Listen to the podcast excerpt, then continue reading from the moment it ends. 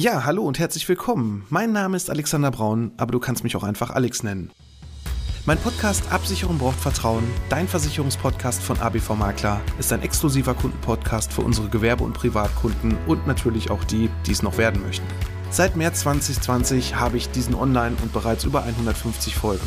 In diesem Podcast möchte ich meine Hörer mit in die Welt der Versicherung nehmen und ihnen das Leben mit dem vielen so unbeliebten Thema Versicherung leichter machen, aber natürlich auch Anregungen über sinnvolle und unnütze Versicherungen geben. Ich freue mich nun sehr, über den OMGV Podcast Award nominiert zu sein und nun hast du die Möglichkeit, über die Preisträger abzustimmen und natürlich auch meinem Podcast deine Stimme zu geben.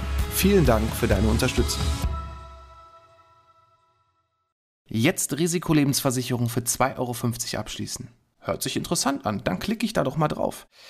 Ja, nur leider kannst du mit diesem Klick ganz viel falsch machen und vor allem auch eine Beratung gehört zu einer Risikolebensversicherung dazu. Es gibt sehr viel im Bereich der Erbschaftssteuer, worauf du achten müsstest, damit dann deine Nachfahren nicht mit weniger dastehen, als sie eigentlich haben sollten. Wenn du jetzt mehr erfahren möchtest, dann solltest du unbedingt dranbleiben. Bei Absicherung braucht Vertrauen, dein Versicherungspodcast von ABV Makler. Absicherung braucht Vertrauen. Dein Versicherungspodcast von ABV Makler. Hallo und herzlich willkommen bei Absicherung braucht Vertrauen, dein Versicherungspodcast von ABV Makler. Ich bin der Alex, Versicherungsmakler aus Kamp-Lindfort vom wunderschönen Niederrhein und ich freue mich, dass du heute bei meiner 65. Folge dabei bist.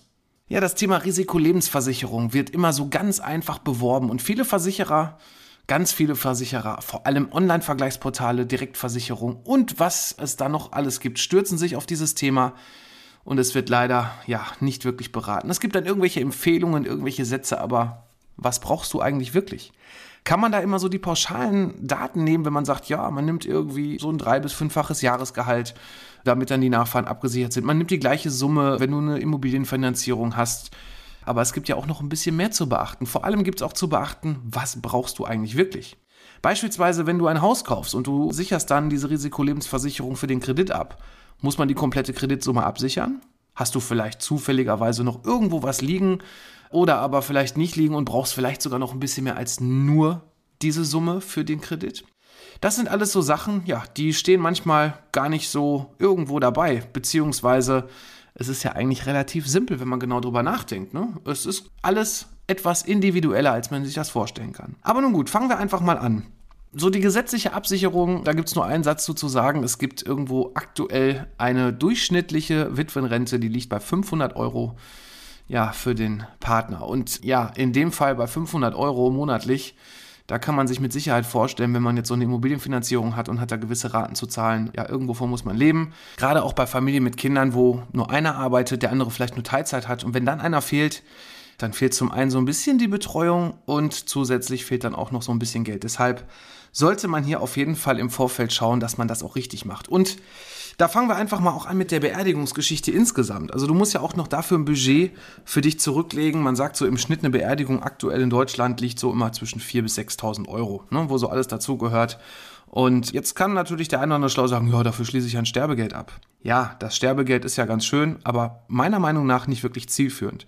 Denn wenn man einfach mal so auf ein Konto guckt und du hast die 4.000 bis 5.000 oder 6.000 Euro auf deinem Konto gerade liegen, natürlich ist es schön, wenn man so ein Sterbegeld hat, aber Vielleicht kann man ja auch irgendwas Spannenderes mit dem Geld machen. Ne? Also da jetzt ein Sterbegeld zu machen, das sehe ich dann eher spannender, gerade für ältere Leute, die so gar nichts haben, auch nichts gespart haben, die sagen, komm, jetzt mache ich wenigstens eine Sterbegeldversicherung, damit ich da für meinen Partner die Sicherheit habe, dass ich vernünftig unter die Erde bekomme. Das ist auch vollkommen in Ordnung. Aber so ein Sterbegeld jetzt für einen gesunden 25-Jährigen abzuschließen, zumal das auch gar nicht alle Gesellschaften machen, die bieten das erst ab einem gewissen Eintrittsalter an, halte ich für absolut nicht zielführend. Also da hast du alle anderen Möglichkeiten, das irgendwie anders auszufinanzieren.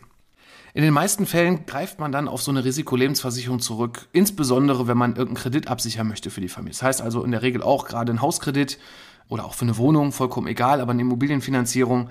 Und da erlebe ich leider sehr oft ganz, ganz große Fehler. Und das kreide ich auch so ein bisschen den Bankberatern vielleicht noch nicht mal selber an, aber die bekommen es ja auch vorgelebt und vorgegeben von ihren Banken, wie sie da das Ganze absichern sollen. Und ich erlebe es so oft, und das ist einfach nur ätzend und nervt, dass jemand eine Immobilienfinanzierung abschließt und dass dann diese Risikolebensversicherung analog gepackt wird erstmal, wie lange die erste Dauer ist der Finanzierung. Das bedeutet also, wenn du dich für einen Kredit heute entscheidest, sagen wir mal, so eine Durchschnittshausfinanzierung, die liegt irgendwo, ja, so zwischen 22 bis 25 Jahre für so eine komplette Laufzeit. Natürlich kommt es aufs Eigenkapital an, es können auch 30 Jahre sein.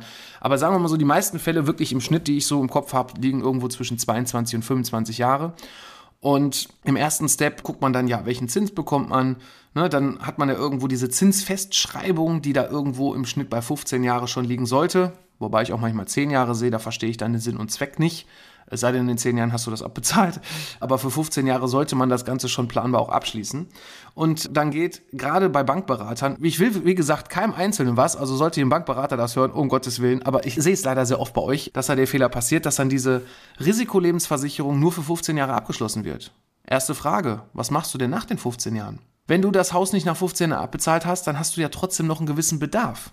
Und die erste Problematik ist, erstmal bist du dann 15 Jahre älter. Das heißt also, du wirst dann höhere Beiträge zahlen müssen. Und das nächste, worauf du achten solltest, ist, ja, bist du denn die nächsten 15 Jahre auch gesund? Das kann dir keiner sagen. Wenn du heute gesund bist, weiß man auch nicht, was ist nächstes Jahr, was in 15 oder 15 Jahren. Und dann hast du eine neue Gesundheitsprüfung. Und ich habe schon Kunden erlebt, die vor mir diese Risikolebensversicherung abgeschlossen haben, die sagen, sagten, Mensch, ich muss jetzt eine neue machen, die läuft aus. Es ist keine Verlängerungsoption. Da gibt es auch Einzelverträge, wo man das machen kann, aber es ist keine Verlängerungsoption mit in den Tarifbedingungen enthalten und dementsprechend muss man dann einen neuen Vertrag abschließen. Und ja, schlechtere Gesundheitsprüfung kann dazu führen, dass du vielleicht entweder einen Zuschlag bekommst, gut, da müsste man damit leben, aber wenn der Zuschlag nicht mehr möglich ist, sondern der Versicherer sagt, nö, also die Erkrankung, das ist uns das Risiko zu hoch, dich Risikoleben zu versichern, wir können dir leider keinen neuen Vertrag anbieten, dann stehst du da. Das kann dann schon existenziell sein, auch für die Familie. Ne? Du hast jetzt ein Haus, hast noch eine Restschuld, ich sage jetzt irgendwann mal eine Zahl von 200.000 Euro drauf hast vielleicht noch drei Kinder und dementsprechend ist dann auch das Arbeitsleben, lastet dann nur auf einer Person in der Familie mehr. Die andere Person arbeitet vielleicht dann noch ein bisschen Teilzeit oder auch nicht. Und dann ganz alleine da zu stehen und so ein Haus zu stemmen, ist dann in der Regel nicht möglich, es sei denn, man hat vielleicht noch was gespart, beziehungsweise man hat da vielleicht noch jemanden in der Familie oder einen Gönner, der einem Geld gibt, oder man gewinnt im Lotto, dann braucht man auch keinen Kredit. Aber dann hat man natürlich dann der überlebende Partner das Problem, er kann das Haus nicht halten. Und wenn das Haus nicht gehalten werden kann, ja, dann ist die Frage, für eigentlich doch wenig Geld so eine Absicherung zu bekommen, warum macht man es dann nicht richtig? Ja, was bedeutet eigentlich richtig? Nicht nur die Laufzeit ist zu beachten. Dann gibt es so spannende Geschichten, wie versichere ich eigentlich die Versicherungssumme passend. Ne? Also es gibt da mehrere Möglichkeiten. Du kannst bei einer Risikolebensversicherung eine sogenannte konstante Versicherungssumme wählen. Ganz einfach erklärt, du brauchst 100.000 Euro für die Laufzeit von 20 Jahren. Dann ist es egal, wann du innerhalb der nächsten 20 Jahre verstirbst. Die Erben bekommen entsprechend die 100.000 Euro. Immer fest. Allerdings sind hier die Beiträge konstant höher als beispielsweise bei einer sogenannten fallenden Versicherungssumme. Da sind die Beiträge zwar auch konstant, aber um einiges niedriger, weil du musst dir vorstellen, bei einer fallenden Versicherungssumme wird genau geguckt, heute bedarf 100.000 und nach 15 Jahren, wenn wir das Beispiel mal nehmen, bei 15 Jahren ist es dann, geht es dann runter bis Richtung Null. Also wenn der Vertrag ausläuft, hast du quasi jedes Jahr immer das Ganze absenken für die Laufzeit, dass du dann am Ende auf Null kommst. Und dementsprechend hast du weniger Beiträge. Das kann Sinn machen, gerade bei einer Immobilienfinanzierung, wenn man sagt, ich möchte jetzt wirklich nur rein diese Finanzierungsgeschichte absichern. Da gibt es noch eine weitere Möglichkeit, das Ganze sogenannt annuitätisch fallen zu lassen. Das bedeutet, dass du genau die Tilgungsraten absicherst und immer genau eins zu eins damit versichert bist. Allerdings finde ich, wenn man das so macht, es ist eigentlich schon sehr schwierig, das so zu tun, weil du hast ja, also da wird dann der Zins auch zugrunde gelegt und genau die Eckdaten vom Kredit eins zu eins abgebildet, aber du hast ja vielleicht auch eine KfW-Förderung mit reinbekommen. So, da müsstest du eigentlich schon gucken, wie läuft der Vertrag mit der KfW-Förderung, da müsstest du vielleicht eine zweite Risikoleben machen, dass es genau passt. Und im Regelfall hat man auch noch ein bisschen mehr Bedarf, wenn jemand verstirbt. Das heißt also, man guckt, was hat man wirklich an Lücke, in Anführungszeichen, welchen Bedarf habe ich da und dann packe ich da noch ein bisschen was oben drauf, also als kleine zusätzliche Sicherheit, weil das ist ja schön, wenn der Kredit bezahlt ist.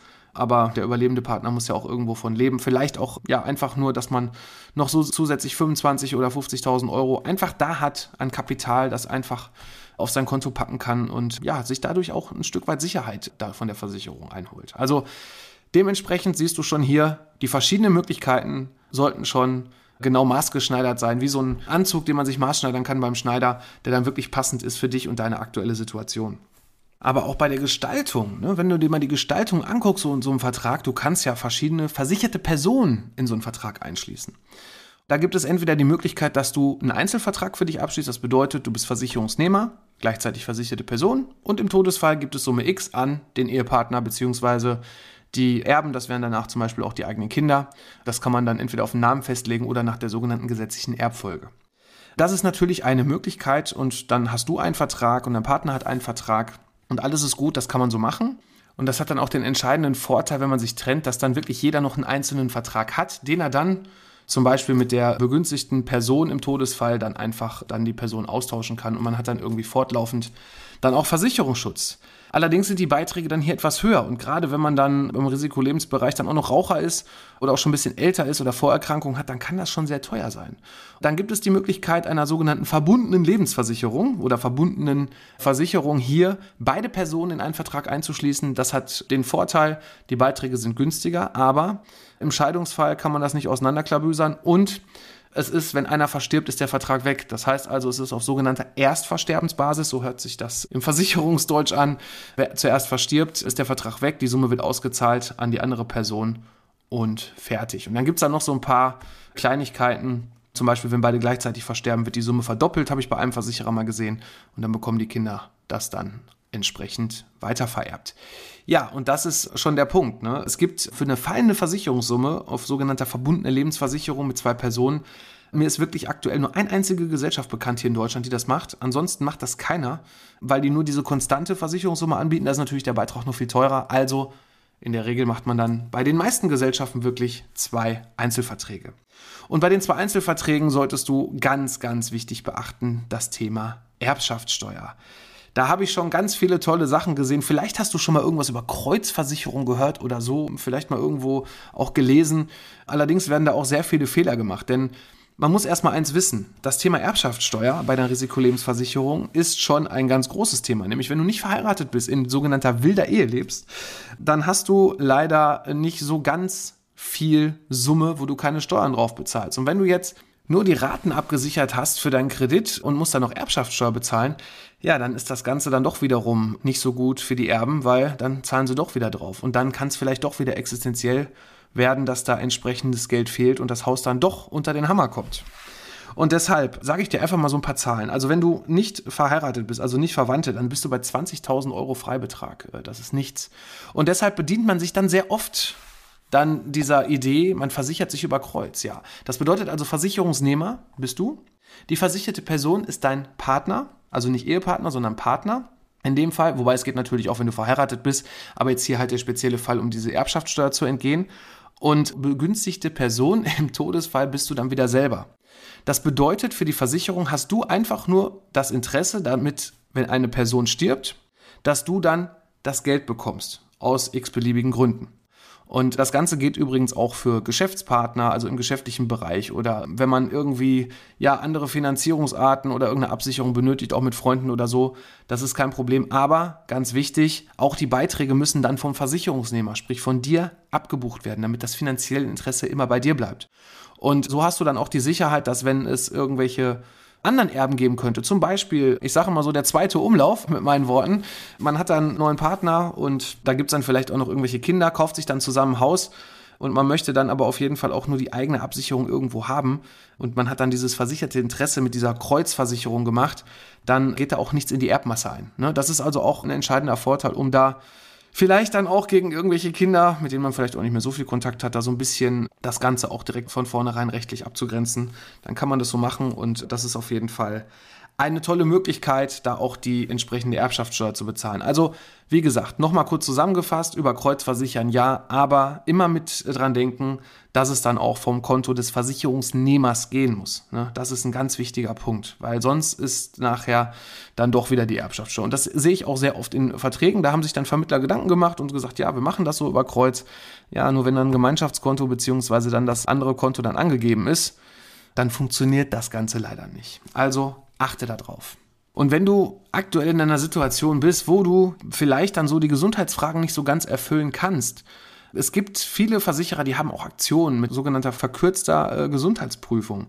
Das bedeutet, dass vielleicht gar nicht zehn Fragen gefragt werden, sondern nur drei, die etwas allgemeiner gehalten werden, wo vielleicht auch nach nur einzelnen genau aufgelisteten Erkrankungen gefragt wird. Zum Beispiel wird da wirklich nur nach harten oder schweren Erkrankungen gefragt und nicht nach ja, einem Bänderriss oder solche Geschichten. Die sind dann von vornherein ausgeklammert, hat den Vorteil, man kann da auch nicht irgendwo sich haftungstechnisch irgendwo schlecht auch bewegen, dass nachher doch nichts gezahlt wird, wenn man die Gesundheitsfragen falsch ausgefüllt hat. Und die Aktionen, die bekommst du in der Regel, ja, nicht bei allen, das ist ja jetzt übertrieben, aber bei ganz vielen Gesellschaften, wenn du dir ein Haus oder eine Wohnung gekauft hast, wenn du eine Immobilienfinanzierung neu gemacht hast, du musst das Ganze dann nur nach dem Kreditvertrag innerhalb von sechs Monaten nach Abschluss abschließen, weil sonst gilt dann wieder die normale Gesundheitsprüfung ja, das ist halt schon ein ganz nettes Ding. Das gibt's übrigens auch für Geschäftsführer, die gerade neu Firma gegründet haben. Also wenn du da gerade in irgendeiner Situation bist, was benötigst und nicht genau weißt, welcher Versicherer hat denn jetzt hier vielleicht irgendein Sonderkontingent oder eine verkürzte Gesundheitsprüfung, dann schreib mich doch einfach mal an über die sozialen Netzwerke oder über unsere Internetseite www.abv-makler.de. Da könntest du beispielsweise auch schon direkt einen Termin mit mir buchen, dann können wir das Ganze besprechen. Dann zeige ich dir, welche Aktion es gerade hier von welcher Gesellschaft gibt gibt, die dann vielleicht zu deiner Situation auch passen, dass du dann doch Versicherungsschutz bekommst, obwohl vielleicht der ein oder andere schon gesagt hat, da geht nichts im Moment. Deshalb hier auch noch der Tipp, gerade wenn du Vorerkrankungen hast. Es kann übrigens auch Übergewicht sein, ab gewissen BMIs gibt es da auch Versicherer, die sagen dann nicht mehr nur Zuschlag, sondern auch Ablehnung. Ja, und das Thema Raucher-Nichtraucher ist bei vielen Gesellschaften doch sehr, sehr heftig. Es gibt auch keine Risikolebensversicherung, das möchte ich auch nochmal so sagen. Ob die jetzt irgendwas mit direkt heißt oder nicht, das heißt überhaupt nicht, dass nur weil direkt irgendwo in dem Versicherernamen steht, dass die jetzt besonders günstig ist.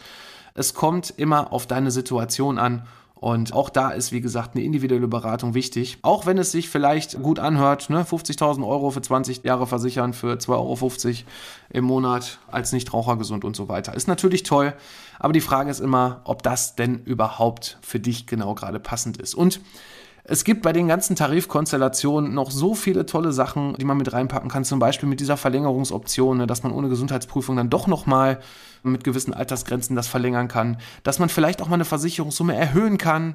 Wichtig auch hierbei, wenn du eine Risikolebensversicherung hast, zum Beispiel hast du eine Hausversicherung, also nicht eine Hausversicherung, sondern du hast ein Haus finanziert und hast dafür jetzt 300.000 Euro feste Summe und hast festgestellt, oh, da habe ich ja dann doch diesen festen Betrag abgeschlossen, ist mir viel zu teuer, jetzt kündige ich den brauche nicht mehr, weil ich habe ja das Haus schon bezahlt. Dann ist hier noch ein wirklich wichtiger Tipp, frag doch einfach mal, ob man diesen Vertrag beitragsfrei stellen kann. Weil es ergeben sich im Hintergrund, deswegen, du hast immer eine konstante Summe, einen konstanten Beitrag und im Hintergrund ergibt sich immer ein sogenannter ja, Rückkaufswert oder eine sogenannte beitragsfreie Summe vielmehr in der Risikolebensversicherung. Ja, wenn du das in beitragsfrei stellst, kann es vielleicht sein, dass sie sagen, ja, wir haben bis zum Rest der Laufzeit doch noch hier 20.000 Euro über. Und warum soll man die verschenken, wenn man dann so einen Vertrag kündigt? Also auch da der Tipp, Frag vorher beim Versicherer nach, kündige nicht einfach irgendwas oder frag deinen Vermittler. Und am besten natürlich immer noch, frag ABV-Makler, frag uns, frag mein Team, denn wir können dir da mit Sicherheit auch weiterhelfen. Ja, ansonsten soll es das wirklich für heute gewesen sein zum Thema Risikolebensversicherung. Ich hoffe, ich konnte dir hier wirklich kurz und knapp in knapp 20 Minuten mal so einen Einblick geben, worauf zu achten ist. Wirklich ganz viel wichtiger Content in dem Bereich, auch wenn man immer so vermeintlich sieht, ja, das ist alles immer so einfach mit diesen Versicherungen abschließen. In diesem Internet, da gibt es ja ganz viele Portale. Ja, gibt es, die wollen auch alle Geld verdienen. Ich natürlich auch, aber ich berate dich dabei vernünftig. Du bekommst auch wirklich nur das, was du benötigst und nicht irgendwelche Basistarife, wo die Hälfte fehlt und so weiter. Also von daher wünsche ich dir jetzt erstmal noch eine gute Zeit. Ich bin für heute raus und ich freue mich, wenn es nächste Woche Samstag wieder heißt. Absicherung braucht Vertrauen, dein Versicherungspodcast von ABV Makler. Mach's gut.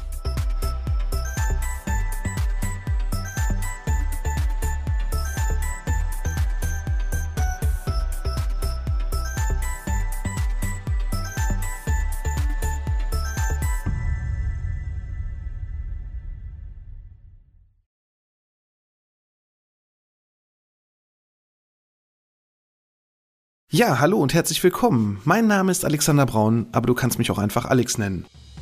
Mein Podcast Absicherung braucht Vertrauen, dein Versicherungspodcast von ABV Makler, ist ein exklusiver Kundenpodcast für unsere Gewerbe- und Privatkunden und natürlich auch die, die es noch werden möchten.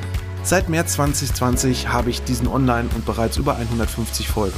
In diesem Podcast möchte ich meine Hörer mit in die Welt der Versicherung nehmen und ihnen das Leben mit dem vielen so unbeliebten Thema Versicherung leichter machen, aber natürlich auch Anregungen über sinnvolle und unnütze Versicherung geben. Ich freue mich nun sehr, über den OMGV Podcast Award nominiert zu sein und nun hast du die Möglichkeit, über die Preisträger abzustimmen und natürlich auch meinem Podcast deine Stimme zu geben. Vielen Dank für deine Unterstützung.